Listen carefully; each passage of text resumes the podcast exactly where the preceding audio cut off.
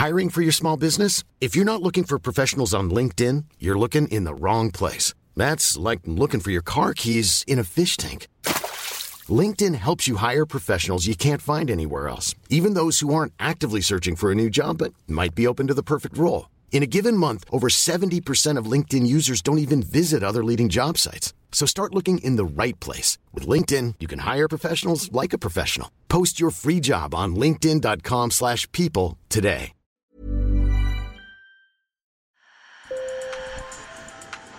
Bonjour. Hello. Hola. Marhaba bikoum. Sur le fil, Le podcast d'actu de l'AFP.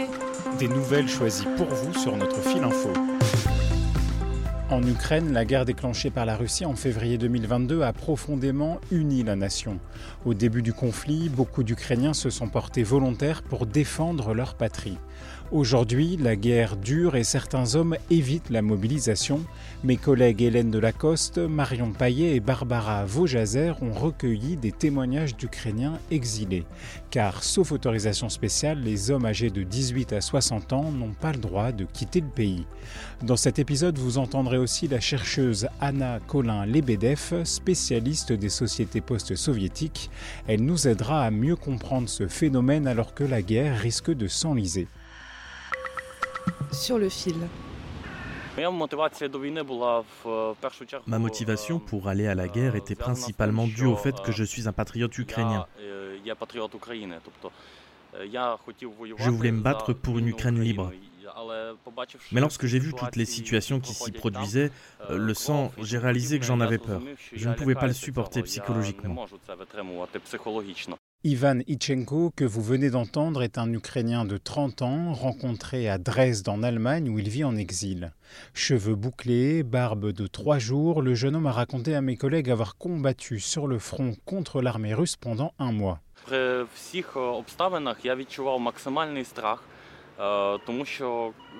En toutes circonstances, j'ai ressenti la plus grande peur.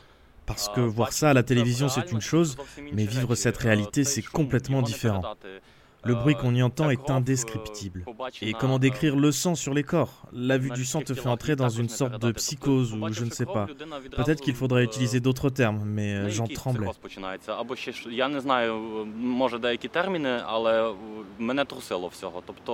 Mais pour arrêter de voir ça, comme il dit, Ivan a payé 5000 dollars en pot de vin.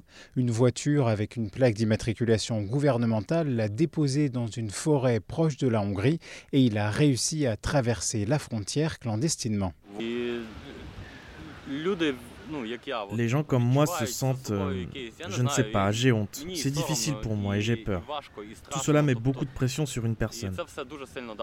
Les personnes qui se sont battues ont besoin de soutien dans tous les cas.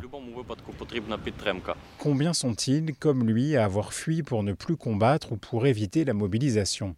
Anna Colin-Lebedev est enseignante chercheuse en sciences politiques à l'université Paris-Nanterre. Elle travaille sur cette guerre. Le- la réalité du phénomène ne fait pas de doute, bien évidemment, et je dirais que ce serait étonnant d'avoir une société où, la, où personne ne, ch- ne cherche à se protéger de la mobilisation. S'il est très difficile de quantifier le phénomène, depuis le début de la guerre, plus de 13 000 personnes ont été arrêtées alors qu'elles tentaient de fuir le pays clandestinement selon les autorités ukrainiennes. Quelques 6 000 autres ont été appréhendées à la frontière avec des documents falsifiés. Il y a eu une première vague de personnes qui ont quitté l'Ukraine avant que la, mobilisation ne commence de manière effective. C'est-à-dire qu'au moment de la guerre, dans les personnes que j'ai interrogées, beaucoup d'hommes ont amené leurs femmes à la frontière euh, polonaise, par exemple, ils les ont laissées partir, mais d'autres ont traversé la frontière avec elles et sont restés euh, à l'étranger, hein, sont restés avec leur famille. Donc ça, c'est une, une première catégorie. Une deuxième catégorie cherche à traverser la frontière de manière euh, clandestine. Et puis, vous avez une troisième catégorie, et à mon avis, aujourd'hui, c'est la plus nombreuse parmi ceux qui cherchent à éviter la mobilisation, c'est ceux qui corrompent qui corrompent les médecins pour avoir des certificats médicaux, qui corrompent les, les commissaires militaires pour les déclarer inaptes. Cette corruption euh, est, est- est saisie à bras-le-corps aujourd'hui par, le, par les institutions ukrainiennes. En août, le président Volodymyr Zelensky a annoncé limoger tous les responsables régionaux chargés du recrutement militaire. L'objectif est clair, démanteler un système de corruption permettant notamment à des conscrits d'échapper à une mobilisation. La corruption devient insupportable aux Ukrainiens ces derniers temps. Et euh, la corruption dans l'armée est encore plus insupportable puisqu'il s'agit de, questions de, de, vie et de mort. Fuir le champ de bataille ou éviter la mobilisation peut entraîner des peines allant jusqu'à 12 ans de prison.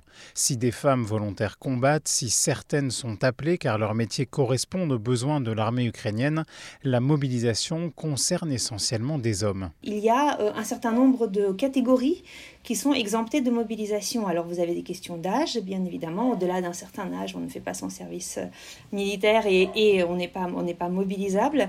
Vous avez également les étudiants, vous avez les enseignants de, des établissements d'enseignement supérieur et puis un certain nombre de personnes qui, du fait de leur euh, situation personnelle ou familiale, sont exemptées de mobilisation. Euh, pour des raisons de santé par exemple, ou également quand on est euh, père de plus de trois enfants, enfin trois enfants et plus, quand on est en charge de euh, parents âgés euh, et déclarés comme invalides. Evgen Kourouch, 38 ans, aurait dû aller combattre. Officier de réserve dans l'armée ukrainienne, il était de retour de Belgique quand la guerre a commencé, mais il s'est arrêté à Varsovie et a fait venir sa femme et ses deux enfants. Quand je regarde ma famille, mes enfants, je comprends que je veux être avec eux, que je veux les aider, que je veux prendre soin d'eux. C'est ma première obligation. En tout cas pour moi, ma priorité est de prendre soin de ma femme et de mes enfants. Mais un homme de son âge ne passe pas inaperçu en Pologne. La moitié du million d'Ukrainiens réfugiés sont des enfants et les trois quarts des adultes sont des femmes séparées de leurs conjoints restés en Ukraine. D'ailleurs, c'est arrivé que des femmes fassent des remarques à ce chauffeur de taxi. C'est arrivé deux ou trois fois, je ne me souviens que de la dernière fois. On m'a dit, nos maris sont au front, ils se battent, et vous, les lâches, vous restez ici. Vous vous cachez derrière leur dos, derrière le dos de nos maris. Vous devriez retourner en Ukraine pour rejoindre l'armée. Que pense justement la société ukrainienne de ceux qui évitent la mobilisation C'est une question très douloureuse et qui devient de plus en plus douloureuse avec, euh, avec le temps qui passe. Euh, dans un premier temps, ce que tout le monde a souligné, c'est l'élan des Ukrainiens qui sont allés s'enrôler volontairement pour aller combattre. Et je dirais que ce n'est pas juste une façade. Il y a eu effectivement un nombre extrêmement important d'Ukrainiens qui ont cherché à prendre les armes immédiatement. Mais les pertes humaines sont considérables. L'armée ukrainienne ne communique pas sur ces pertes humaines, mais en, tout cas, euh, on, le voit au nombre de personnes autour de vous, dans vos cercles proches, en fait, qui, tombent au combat. Donc ça, commence à devenir très visible et euh, je dirais avec une intensité euh, qui s'accroît également. Et donc la tolérance à l'égard de ceux qui ne partent pas combattre diminue, diminue dans la société. Aujourd'hui, la guerre s'éternise. La contre-offensive lancée en juin bute sur de puissantes lignes de défense russes. Au début, euh, euh, l'État ukrainien vous dit ben, on va prendre ceux qui ont une expérience de combat surtout. Puis après, il va vous dire euh, eh ben, on va prendre ceux qui sont plutôt en bonne santé et d'une bonne catégorie d'âge. Mais plus on avance, plus ces catégories-là se raréfient, ont déjà été mobilisées, beaucoup ont été tués. Donc, euh, ça devient de plus en plus proche. C'est, plus, c'est davantage ça qui va pousser aujourd'hui un certain nombre de personnes à partir, et notamment ceux qui euh, sont sensibles à ces, euh, à ces discours que l'on entend de plus en plus dans la société ukrainienne sur une guerre qui va être longue. Et si la guerre va être longue, et si le soutien occidental eh bien, ne va pas se mesurer en hommes, mais va continuer à se mesurer en armes, eh bien, on se doute bien qu'à un moment donné, ça arrivera jusqu'à vous. C'est la fin de cet épisode de Sur le fil. Merci de nous avoir écoutés. Si vous aimez notre podcast, parlez de nous autour de vous. Je m'appelle Antoine Boyer. À bientôt. Mom deserves the best, and there's no better place to shop for Mother's Day than Whole Foods Market. They're your destination for unbeatable savings, from premium gifts to show-stopping flowers and irresistible desserts. Start by saving 33% with Prime on all body care and candles. Then get a 15-stem bunch of tulips for just $9.99 each with Prime. Round out Mom's menu with festive rosé, irresistible berry chantilly cake, and more special treats. Come celebrate Mother's Day at Whole Foods Market.